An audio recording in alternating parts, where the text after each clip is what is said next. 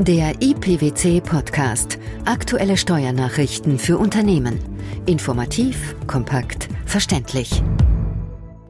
Herzlich willkommen zur 14. Ausgabe unseres IPWC Podcasts, den PWC Steuernachrichten zum Hören. In dieser Ausgabe beschäftigen wir uns mit folgenden Themen. Schwarzgeldbekämpfungsgesetz. Die Regeln für die Selbstanzeige sollen verschärft werden. Bundesfinanzhof verwirft Asset-Backed Securities Modell. Keine Änderung bestandskräftiger Steuerbescheide wegen Verstoß gegen EU-Recht. Früher hieß das Ablasshandel. Wenn ein Sünder viel Geld zahlte, versprach ihm die Kirche dafür die Seligkeit. Heute heißt das strafbefreiende Selbstanzeige. Der Staat verspricht dem Steuerhinterzieher den Verzicht auf Strafe, wenn er sich bekennt und die Steuer samt Zinsen nachzahlt. Die Vorschriften in der Abgabenordnung sind quasi die bürokratische Übersetzung des Slogans, den der Dominikanermönch Johann Tetzel geprägt hat. Sobald das Geld im Kasten klingt, die Seele in den Himmel springt. Man weiß nicht genau, ob das damals wirklich funktioniert hat. Heute funktioniert es, jedenfalls gesetzlich garantiert. Denn die Selbstanzeige samt Nachzahlung schützt vor empfindlichen Strafen. Und dabei soll es trotz geplanter Neuregelungen zur Selbstanzeige im Schwarzgeldbekämpfungsgesetz grundsätzlich auch bleiben. Davon ist jedenfalls derzeit auszugehen. Nach anfänglichen Bestrebungen, die strafbefreiende Selbstanzeige im Wege des Jahressteuergesetzes 2010 zu reformieren, wurde nunmehr ein Entwurf für ein Gesetz zur Verbesserung der Bekämpfung von Geldwäsche und Steuerhinterziehung, das sogenannte Schwarzgeldbekämpfungsgesetz, erarbeitet, das Dezember vergangenen Jahres in den Bundestag eingebracht wurde. Das Gesetz zielt zum einen darauf ab, das vom Gesetzgeber schon seit vielen Jahren zur Verfügung gestellte Instrument der strafbefreienden Selbstanzeige vor missbräuchlicher Inanspruchnahme zu schützen. Nach dem Gesetzentwurf tritt die strafbefreiende Wirkung einer Selbstanzeige künftig nur noch dann ein, wenn die Besteuerungsgrundlagen sämtlicher in Betracht kommender Steuerarten vollständig und zutreffend nacherklärt werden, und zwar in Bezug auf alle Taten, für die eine strafrechtliche Verjährung noch nicht eingetreten ist.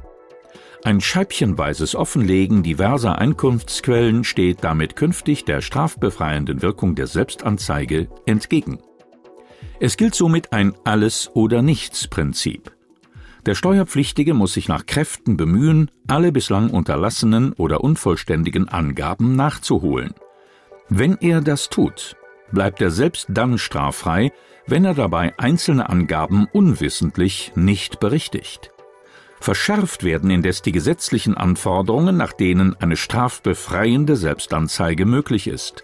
So wird der Termin vorverlegt, bis zu dem noch eine Selbstanzeige mit strafbefreiender Wirkung abgegeben werden kann.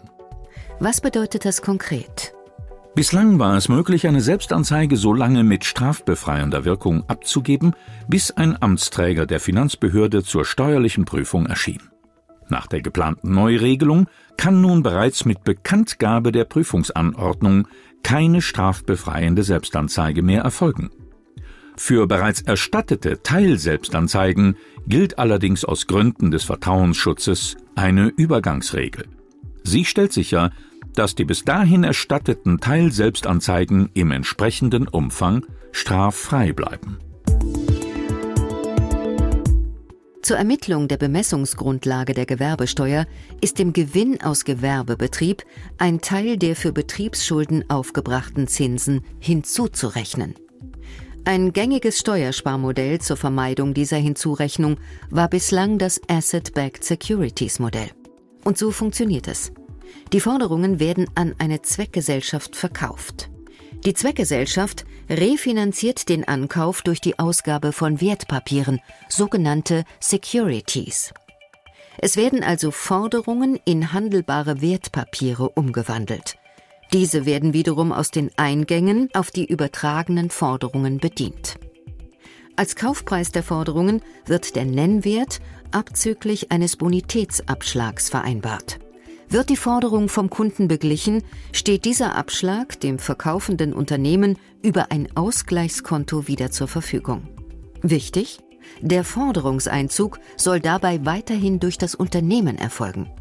Klingt erst einmal kompliziert und ist auch nicht unproblematisch in der Umsetzung.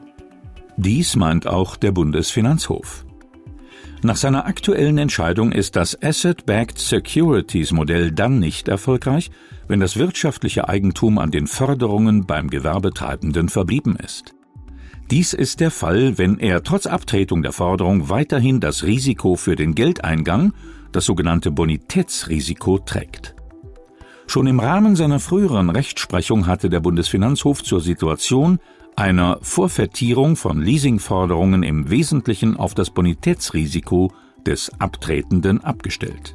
Das bedeutet, von einem Kauf kann nur dann ausgegangen werden, wenn das Risiko der wirtschaftlichen Verwertbarkeit der Forderungen auf den Erwerber übergeht und somit bei Zahlungsausfall auf einen Rückgriff auf den Verkäufer verzichtet wird.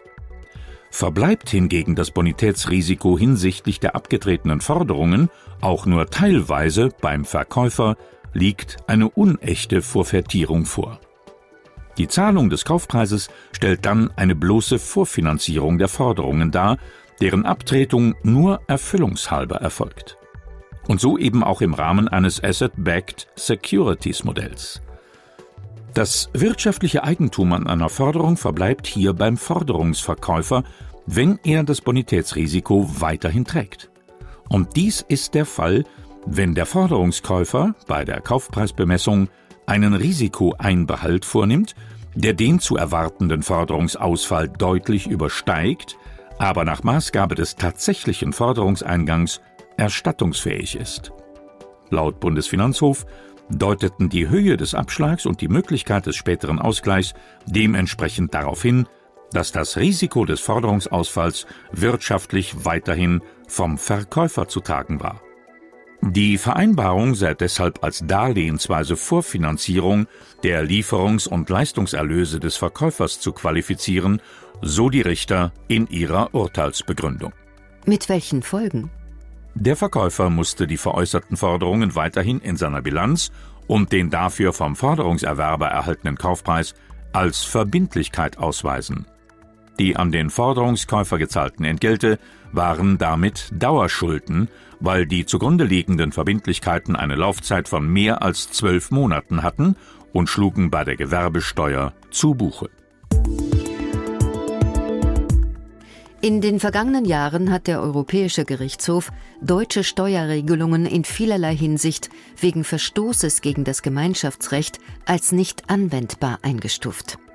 Der deutsche Fiskus hat in der Regel zügig, wenn auch bisweilen zähneknirschend reagiert, entweder per Verwaltungsanweisung oder gar per Gesetzesänderung in allen offenen Fällen. Um von den Luxemburger Entscheidungen, aber auch beim eigenen Geldbeutel zu profitieren, müssen Steuerpflichtige wichtige Spielregeln beachten. Absolut. Denn das Gemeinschaftsrecht verpflichtet den nationalen Mitgliedstaat nicht, bestandskräftige Bescheide zurückzunehmen oder entsprechend dem günstigen Urteilstenor abzuändern. Die Vorschriften in der Abgabenordnung dürfen eine Änderung bestandskräftiger Festsetzungen ausschließen, selbst wenn sie in Teilen gegen EU-Recht verstoßen haben. Ein Beispiel hierfür. Nehmen wir die jüngste Rechtsprechung zu Glücksspielumsätzen. Betreiber von Glücksspielautomaten sind danach nicht berechtigt, die Steuerfreiheit ihrer Umsätze nach der sechsten EG-Richtlinie für Zeiträume geltend zu machen, für die bereits bestandskräftige Steuerbescheide vorliegen. Zum Hintergrund.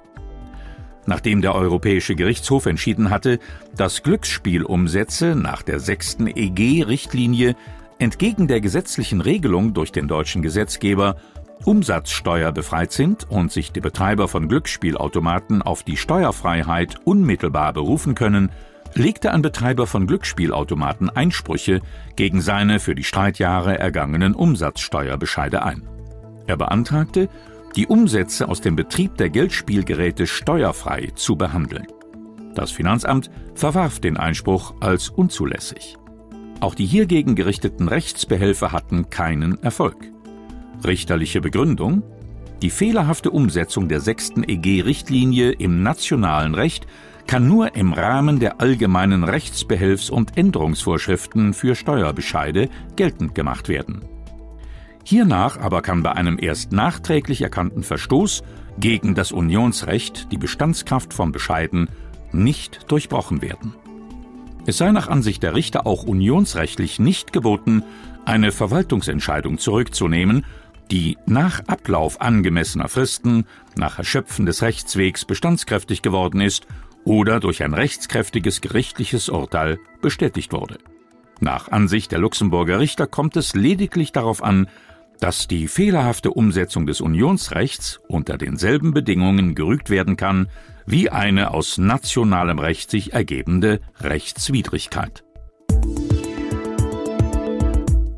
Welche neuen Spielregeln bei der strafbefreienden Selbstanzeige geplant sind, wann ein Asset-Backed Securities Modell nicht erfolgreich ist und warum eine Änderung bestandskräftiger Steuerbescheide nach positivem Urteil des Europäischen Gerichtshofs nicht möglich ist. Das waren die Themen der 14. Ausgabe des IPWC Podcasts, den PwC Steuernachrichten zum Hören. In der nächsten Ausgabe informieren wir Sie darüber, wann der Vorsteuerabzug bei innergemeinschaftlichen Erwerben gefährdet ist, wie der Fiskus die steuerliche Behandlung von Abfindungen der aktuellen Rechtsprechung anpasst und welche Änderungen beim elektronischen Entgeltnachweis künftig geplant sind. Wir freuen uns, dass Sie dabei waren und hoffen, dass Sie auch das nächste Mal wieder in den IPWC-Podcast reinhören. Steuerliche Beiträge zum Nachlesen finden Sie in der Zwischenzeit wie immer unter pwc.de.